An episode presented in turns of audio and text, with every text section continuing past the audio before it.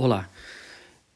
Como a gente viu no último episódio, Aristóteles ele vai trabalhando a ideia de uma hierarquia dos bens. É, e, e existem os bens, alguns bens são a própria atividade em si que se busca, outros bens são algo externo, algo que se quer produzir. Né? E os bens existe uma certa relação de hierarquia entre eles. Você busca um bem porque na verdade aquele bem quando possuído ou aquele bem quando feito, né, ou você age sobre aquele bem, você está procurando um outro bem além dele, é outra coisa que vai te fazer bem e assim sucessivamente. Né? Bom, Aristóteles ele ele vai trabalhar essa essa ideia de bem num primeiro momento porque ele quer encontrar o que ele chama supremo bem ou sumo bem, que ele acaba seguindo uma tradição platônica, algo que ele foi influenciado por Platão ele só Aristóteles ele só muda a abordagem, a forma como esse bem vai ser encontrado. Né? Mas elas são bem, conforme a gente vai vendo aqui, eu vou colocar para vocês, elas são bem semelhantes. Né? querendo ou não, o resultado, aquilo que Aristóteles está buscando. Né? E lembrando que para Aristóteles a ética e a política buscam o mesmo bem. Né? E isso que é é interessante a gente sempre guardar em mente o que, que Aristóteles está querendo nos ensinar. Sabe? Bom, para Aristóteles, aquilo que está acima de tudo, aquilo que é o, é o, bem supremo, o bem, o sumo bem, é a felicidade humana. É a felicidade. É o que ele chama de eudaimonia. Né? E quando a gente coloca a felicidade, não é aquela ideia apenas de um sentimento que a gente tem hoje. Não que a felicidade não envolva também o sentimento, um certo deleite, um certo prazer que você tem em si mesmo. Mas para Aristóteles vai além disso, né? porque uma pessoa feliz na concepção que ele vai colocando, mesmo diante das circunstâncias mais adversas, ele ele é, suporta e ele se sobressai né, nas circunstâncias, porque há algo a mais que que Aristóteles coloca como a felicidade, né? Bom, Aristóteles, ele para ele colocar a ideia do supremo bem, ele diz que para algo ser considerado eudaimonia precisa satisfazer duas condições. É isso é uma coisa que ele que ele coloca. A primeira condição é que algo para ser considerado supremo bem deve ser buscado por si mesmo e não em vista de outra coisa. Né? Ou seja, o bem tem que estar tá no topo da, da hierarquia que você não busca ele por causa de outra coisa, você busca ele como um fim, é um fim máximo, assim, eu cheguei no topo, é o fim último, né, como a gente poderia colocar. Então, é, essa... Aristóteles diz que isso é uma característica de algo ser, considerado como supremo bem. Né? Então, se você se você busca, ah, por exemplo, assim, ah, eu, é, quando eu tiver tal coisa, daí eu serei feliz. Então, quer dizer, aquela coisa em si, ela não é a felicidade ainda. Você quer ela porque assim você acredita que você vai ser feliz. Né? Então, Aristóteles diz, então, aquele objeto em si, ele, ele é apenas um meio para conseguir outra coisa além. Né? Então, essa é a primeira, a primeira condição que Aristóteles coloca.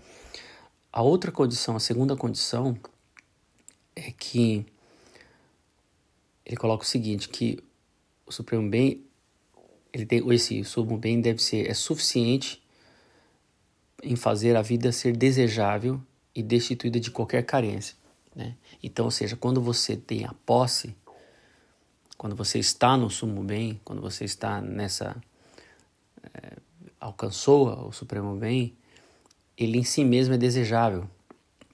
Uma característica dele é ele ser desejável por si mesmo e destituído de qualquer carência, ele não precisa de nada. Né? Então, essa é uma característica, duas características do Supremo Bem. Então, a primeira, ele é buscado por si mesmo e não em vista de outra coisa. E segundo, é suficiente em fazer a vida desejável, destituída de qualquer carência. Né? Essas são duas condições. Né? Então, Aristóteles ele mostra que o Supremo Bem tem que ser a felicidade, porque nós buscamos a felicidade por causa disso. Nós queremos ser felizes, porque nós queremos encontrar algo que é, é desejável, é algo desejável. A felicidade é algo que nós acreditamos que quando nós a, a temos, ou nós estamos felizes, somos felizes, nós não precisamos de mais nada. Né? É algo que não, não depende de nada. Né? Então, isso é uma, é uma característica, são duas condições que Aristóteles coloca. Né?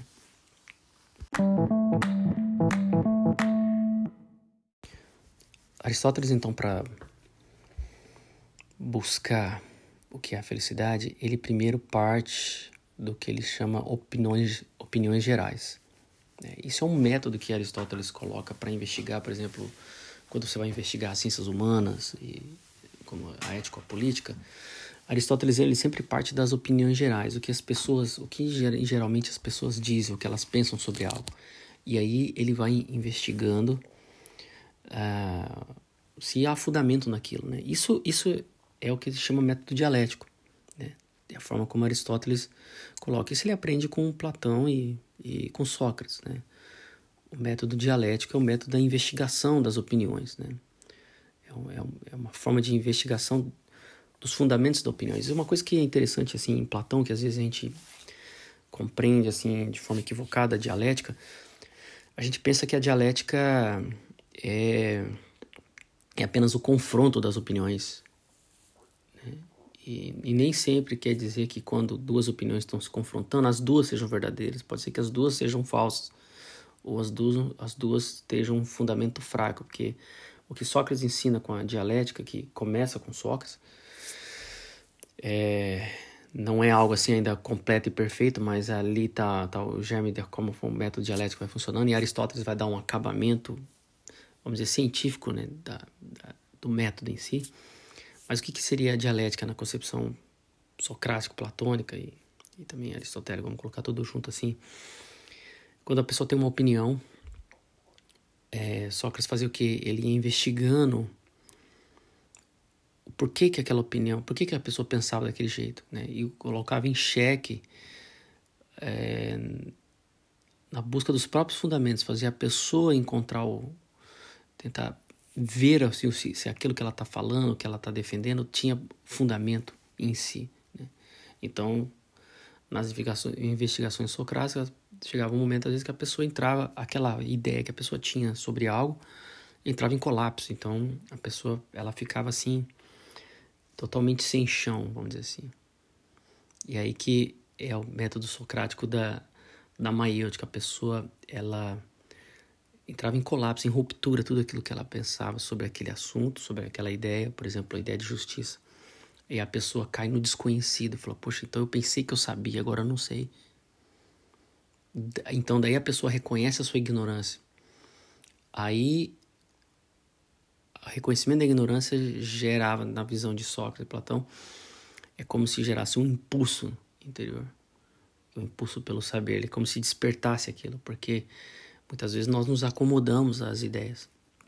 É, a gente acaba fazendo uma morada nas ideias, a gente habita naquelas ideias e aquelas ideias de uma certa forma nos satisfaz porque nos gera uma certa proteção psicológica, uma proteção emocional é, isso acontece muito no âmbito das ideias, nos âmbitos cognitivos. Às vezes nós temos uma ideia, a gente acha que aquela ideia é certa, não é porque realmente a gente investigou a fundo aquilo, mas é porque nos traz uma certa segurança emocional. Né? E quando você lê Sócrates, você lê Platão, os diálogos platônicos, Sócrates está todo mundo fazendo isso. Ele, ele, ele derrubava a pessoa. Realmente é como se estivesse entrando num ringue, o cara ele derrubava a pessoa. A pessoa depois ficava sem chão, ela, não, ela, ela descobria que ela não sabia. Só que ela não sabia que ela não sabia. Ela pensava que sabia, mas não sabia, né? Isso é, o, é a definição do ignorante, né? É a, é a situação do ignorante. Então, quando você vai, por exemplo, ler a República de Platão, vai ter uma discussão sobre a justiça.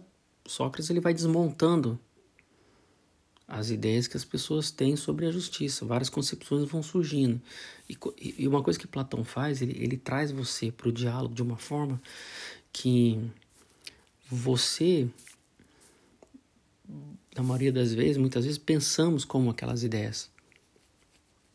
E aí Sócrates vai desmontando a pessoa, você acaba sendo desmontado junto. Aí você começa a falar, puxa, mas eu não, realmente eu não sei também o que, que é isso. Aí você começa a ficar curioso, então desperta aquela curiosidade, tipo assim, agora que eu estou, no, entrei no, no âmbito, no, no campo do desconhecido, sobre esse assunto e agora? Eu preciso achar uma resposta. É, isso é uma, algo interessante, porque o homem, ele. O ser humano, a nossa natureza exige conhecimento, exige um conhecido. Nós, nós não gostamos do desconhecido. Apesar de que somos a todo momento, estamos envolvidos num oceano de desconhecimento, né? Sobre tudo que nos envolve, está em torno de nós, tanto o funcionamento do nosso corpo, da nossa alma e da existência em geral, assim. Nós procuramos o conhecido, nós tentamos criar uma certa segurança e, e construímos uma certa segurança também na questão dos conhecimentos da vida. Então, isso é, é, a, é a dialética, né? Acaba sendo um método realmente de, de é um método de investigação para encontrar os próprios fundamentos das ideias.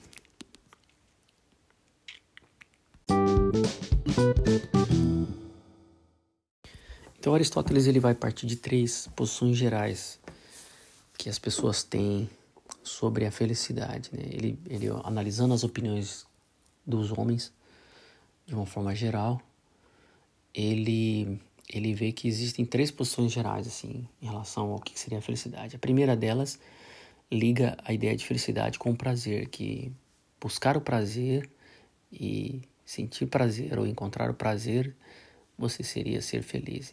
Para Aristóteles isso ainda não seria o bem assim é, supremo, a felicidade, porque o prazer, na concepção de Aristóteles, uma busca, uma vida buscada apenas para o prazer, é uma vida que se iguala aos animais, porque os animais também, de uma certa forma, sentem prazer, né?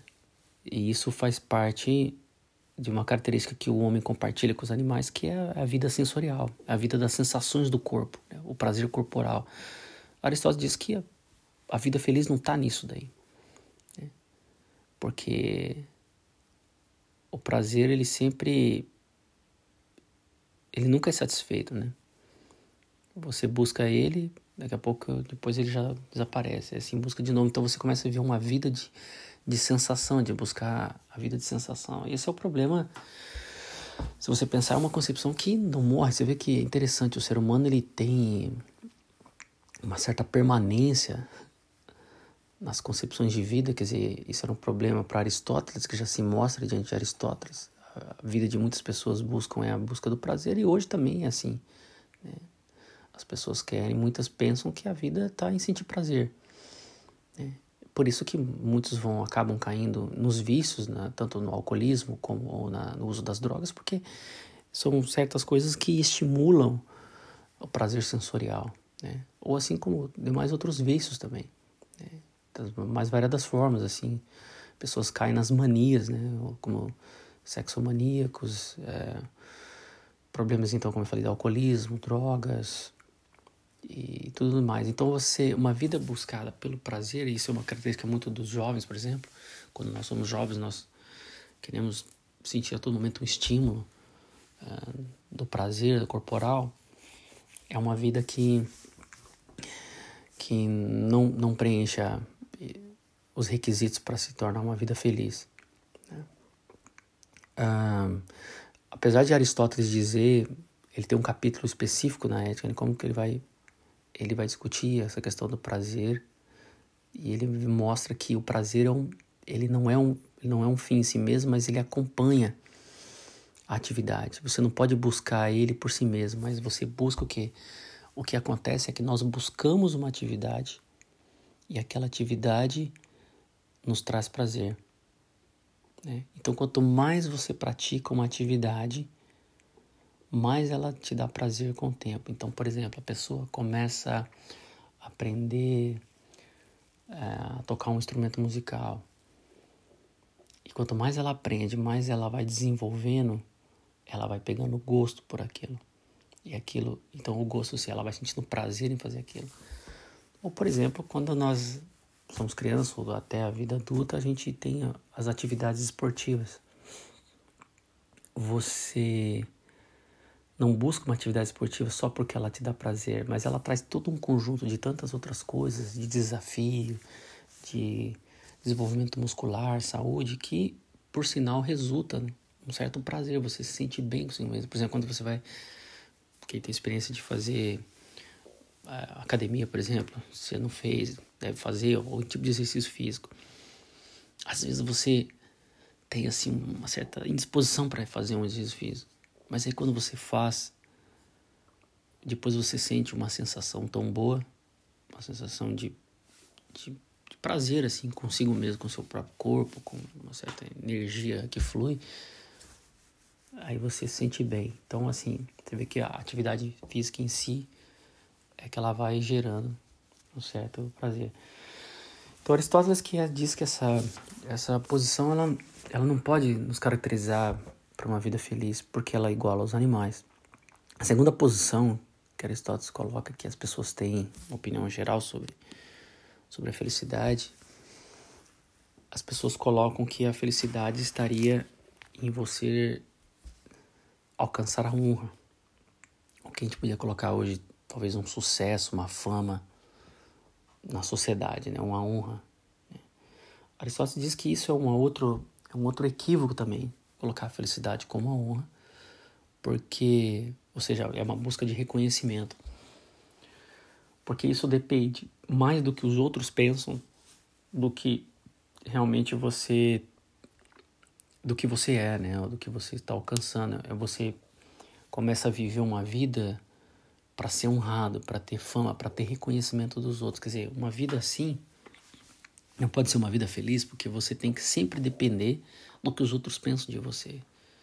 Então não, não está no controle da sua atividade, você não tem um controle sobre essa atividade, você pode fazer qualquer coisa e ainda muita gente não se agradar e não gostar.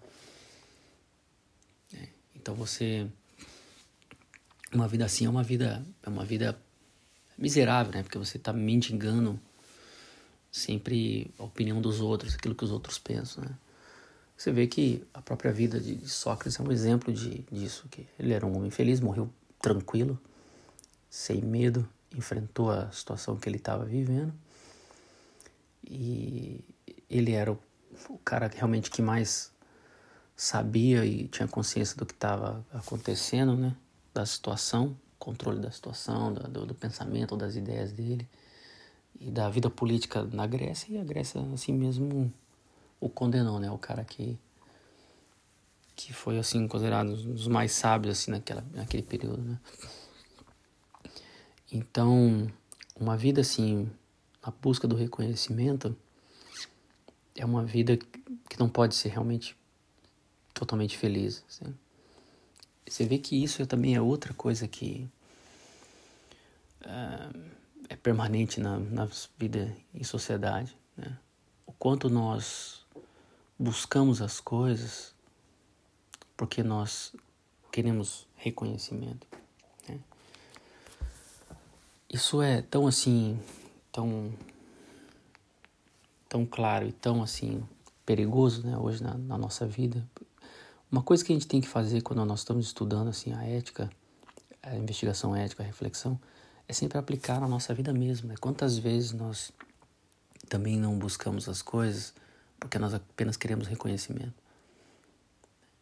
Queremos que os outros nos digam assim o que somos, né? reconhecer os nossos atos. Né? Então, assim, Aristóteles diz esse é, um, é uma segunda concepção e que também não pode ser considerado um sumo bem porque não preenche essas condições, como a gente colocou no começo, essas duas condições da, da vida feliz, né? porque se baseia no que os outros pensam. E o terceiro forma de vida que as pessoas têm ideia, assim, na, na visão de que Aristóteles observa,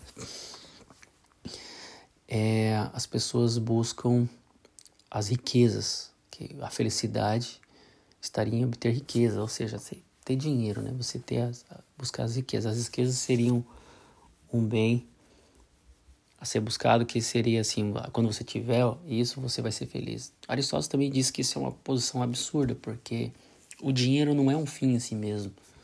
O dinheiro é sempre um meio.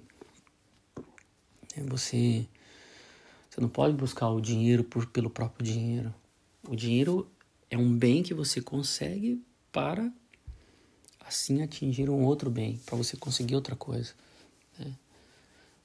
Você tem dinheiro, para daí você pode comprar uma casa, você pode pagar estudos, você pode viajar e assim vai. Então, o dinheiro é um bem que te é um meio que pode te levar a um outro bem e assim sucessivamente.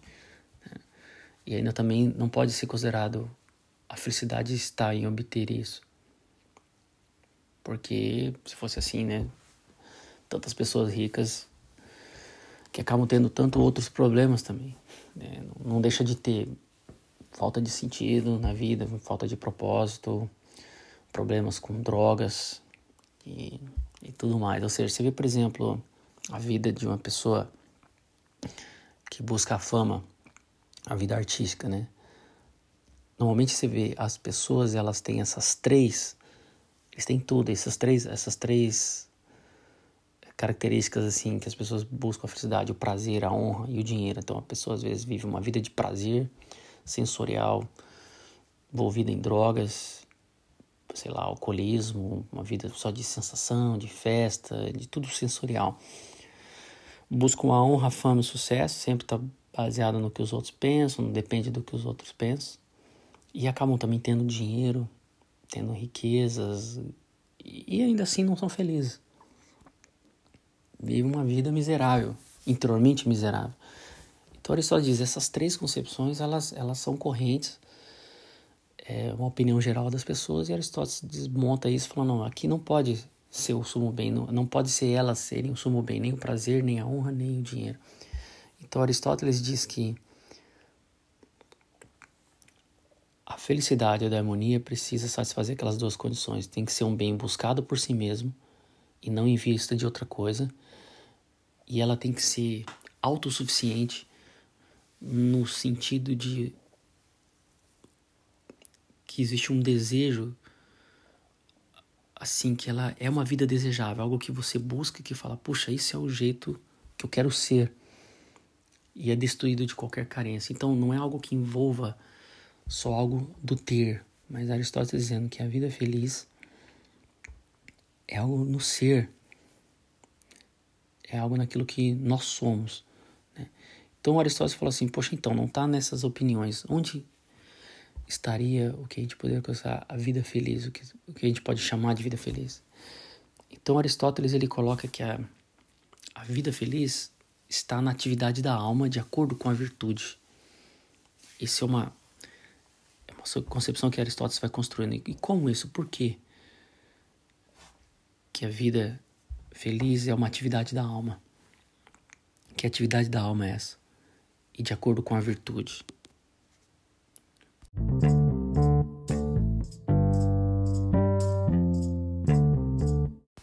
Aristóteles vai mostrar então que a felicidade está na realização da vida ativa da alma, que para Aristóteles é a vida racional, é a vida do intelecto. É, a, a, a, realização e a atividade da, da inteligência para Aristóteles é, é pôr em ação a própria essência daquilo que nós somos. Nós, nós somos inteligência. O ser humano é um ser inteligente, é, é o que nos diferencia de toda a natureza. Né? E para Aristóteles colocar isso, ele diz também que a vida feliz é a vida da atividade da alma, é a forma como que ele coloca, em função da virtude, né? Conforme a virtude. Né?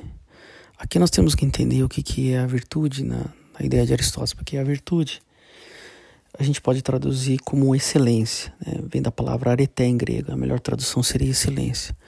Para os gregos, algo virtuoso, algo alcança a sua excelência quando ela cumpre a sua finalidade, quando ela cumpre, quando ela realiza a sua essência. Né?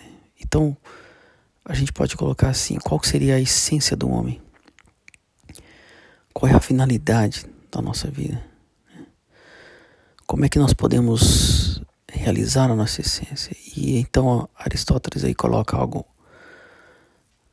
importante para nós. A nossa essência é a vida intelectual é o que nos caracteriza como como ser, o que nós somos, né? é o que nos diferencia de todos os outros animais, é o que nos diferencia dos outros, dos outros objetos, outros seres da natureza. E a vida da inteligência, da vida intelectiva.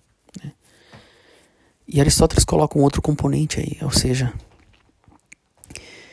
as coisas elas encontram a sua finalidade quando elas realizam a sua essência. Então vamos pensar, por exemplo, as árvores, assim, uma planta qualquer. Ela tem a essência dela, por exemplo, vamos pensar uma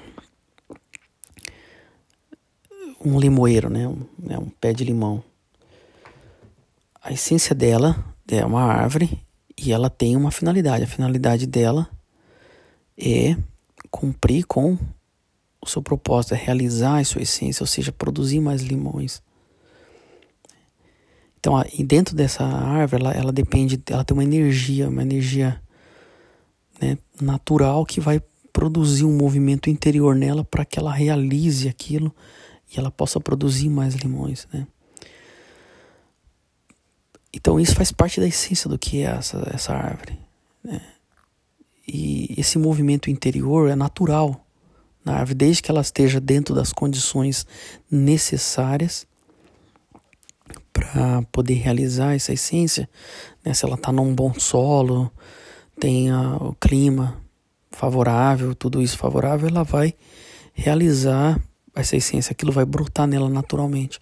O homem também tem uma essência. A nossa essência, a essência é a vida da inteligência. Né? E Aristóteles ele vai ver também que existem certas condições para que essa inteligência se manifeste de uma forma plena. Né? Porque se você pensar assim, certas certas plantios que a gente vê, se eles estiverem num solo ruim, eles podem até crescer, mas não vão alcançar a sua plenitude não vão alcançar a sua excelência. Né? Então, as coisas, para ela alcançar a sua excelência na natureza, elas têm que ter certas condições.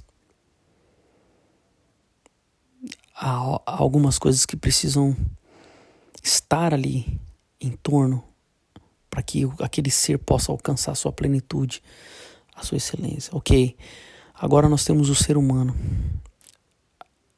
a excelência do ser humano, o que o ser humano é, é a vida da inteligência. Agora, quais são as condições para que o homem possa alcançar essa, essa excelência, essa vida do intelecto, a excelência? Como que nós podemos alcançar a excelência do intelecto? Então, Aristóteles descobre também que existem certas condições que precisam estar na base para o homem alcançar a excelência do que ele é. E aí é importante entender o que Aristóteles quer nos ensinar. Ele, Aristóteles ele nos mostra que existe na alma dois aspectos. A alma ela é, ela é composta de dois aspectos. Uma é a alma intelectiva, que é a alma racional, mas existe também na alma algo em nós que é algo irracional, que são os apetites, os desejos, as paixões. Então, para nós alcançarmos excelência no que nós somos, nós temos que entender a nossa essência e ver como ela funciona. E nós precisamos alcançar excelência nessas duas partes da alma. Uma é no aspecto intelectual e outra excelência no aspecto das paixões, dos, dos apetites. Então, a obra da Ética Nicômaco de Aristóteles, ele vai trabalhar essas duas vertentes. Uma é a vertente do intelecto, né? E outra é esse outro aspecto, essa outra vertente que é das paixões da alma, dos apetites, dos desejos humanos. E aqui você tem essa parte irracional é que está o que ele chama de virtudes éticas, ou as virtudes do caráter. E a outra, as virtudes intelectuais, o aspecto do intelecto, da intelectiva, do, da reflexão, da especulação, então as virtudes que ele chama de virtudes intelectuais. Né? Para Aristóteles, essas virtudes éticas, as virtudes do caráter, são as paixões, os desejos, elas se refletem nos nossos comportamentos, nas nossas ações e nas nossas escolhas. Então, se elas estão, vamos dizer assim, desequilibradas, desordenadas, fora do seu lugar, desajustadas, vai gerar comportamentos, ações humanas, vão influenciar nossas escolhas, nosso caráter. Vai ser totalmente deformado. E isso, para Aristóteles, acaba atrapalhando também a vida do intelecto. Né? Então, Aristóteles ele, ele vai buscar aqui o que, de uma certa forma, Platão colocou. Né? Qual é a busca de Platão? Para Platão, existe uma busca da ordem da alma. Né? Não, há, não é possível o homem ser justo, ou o homem alcançar a excelência intelectual, na visão de Platão, sem uma ordem da alma. Uma alma desordenada vai gerar também uma sociedade desordenada, uma sociedade política desordenada. Então, se você pensar que o, o sumo bem que Aristóteles está buscando é a felicidade humana, tudo isso depende, a sociedade política e a sociedade do, e a vida do indivíduo depende do que? De uma ordem interior da alma. Não é possível ter uma vida feliz, na visão de Aristóteles, na visão de Platão, sem uma vida de uma ordem interior. Tem que haver uma ordem interior. Então, essa ordem interior depende de certas virtudes estarem habitando na nossa alma sendo trabalhadas diariamente no ser daquilo que nós somos. E também tem que haver um trabalho também do intelecto. Então essas duas coisas têm que ser trabalhado na visão de Aristóteles. E elas não são, não é um trabalho que acontece da noite para o dia. Né? Aqui você tem a famosa frase de Aristóteles, que ele diz que assim como uma andorinha não faz verão, um só dia não faz um homem feliz. Ou seja, se nós pensarmos a felicidade como a realização plena do ser, como a gente colocou nos episódios, para isso ser alcançado depende de um trabalho diário, constante. Né? Tanto no meu caráter, tanto nas minhas paixões, na minha alma, nos meus desejos, como também um trabalho intelectual. Então, o intelectual depende do estudo. Leva tempo você aprender, você desenvolver o seu intelecto, a seu pensamento lógico, a sua, a sua, o seu raciocínio. E o trabalho da alma no aspecto irracional, que é os desejos, paixões, a vontade, as escolhas, isso depende do que? Do hábito. Então você criar o hábito de, de, desejar as coisas de forma correta, ou sentir as paixões, também leva tempo, mas é um trabalho do hábito, é um trabalho diário. Né? Então Aristóteles diz o seguinte, que isso é uma coisa que Aristóteles deixa claro pra gente, uma vida intelectual plena de atividade intelectual, de, de reflexão, depende de um, de um trabalho também de hábitos no caráter, né? Porque você, o que, que a gente tem hoje muito, uh, a gente observa assim na vida das pessoas em geral, na vida dos acadêmicos, às vezes você tem pessoas muito inteligentes na vida racional, no raciocínio, mas na sua alma, o seu caráter mostra pessoas totalmente destruídas, totalmente desajustadas.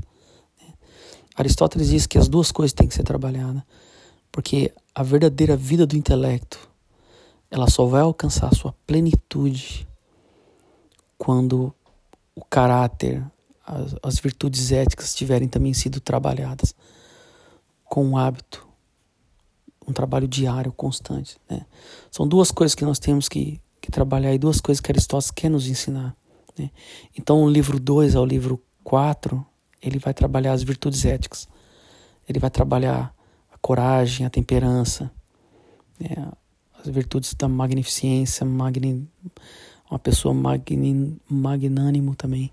É uma outra virtude que ele chama de a grande alma, né? Em inglês eles colocam the great soul. A, a liberalidade, a questão com o dinheiro, são tudo coisas que envolvem virtudes do caráter, virtudes que envolvem as nossas paixões, a nossa interioridade.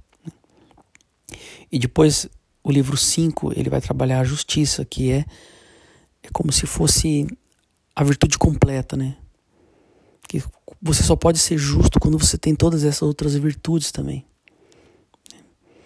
Então nós temos que construir o nosso caráter. O caráter vai ser a condição, a base para se construir a vida intelectual. Uma vida inteligente plena. Né? Para Aristóteles não há como alcançar a plenitude da inteligência sem ter uma base na plenitude do caráter, construir uma vida plena, ajustada, equilibrada no caráter. Isso são coisas que estão trabalhando constantemente Aristóteles. Isso ele pega de Platão. Então é a ideia da ordem da alma. Né? É, então essas são duas coisas que eu quero colocar nessa, nessa última parte que a gente tem que entender em Aristóteles. Né? E aí nós vamos começar a estudar o livro 2, que é trabalhar as virtudes, o que, que Aristóteles quer nos ensinar. Né? E aí vai ver a importância do hábito em Aristóteles. Então nós nos tornamos justos, diz Aristóteles, quando nós praticamos atos de justiça. Então, isso são coisas que nós vamos estudar. Nós nos tornamos corajosos. Ninguém nasce corajoso, mas nós nos tornamos corajosos praticando atos de coragem e assim sucessivamente com todas as outras virtudes do caráter. Isso é a ética, isso é a investigação ética para Aristóteles. É refletir sobre essas virtudes, porque elas são importantes, porque elas fazem parte daquilo que nós somos, tem que fazer parte daquilo que nós somos, e assim nós vamos construir uma vida feliz. A vida feliz é, como Aristóteles coloca, é a vida conforme a virtude. E as virtudes que ele quer trabalhar, que ele quer mostrar pra gente, são as virtudes do caráter e a virtude do intelecto. Tá ok? Então, eu quero deixar isso para vocês, vocês pensarem sobre isso. E assim, no próximo episódio, a gente vai começar a estudar o livro 2. Então, um abraço, tenham uma boa semana.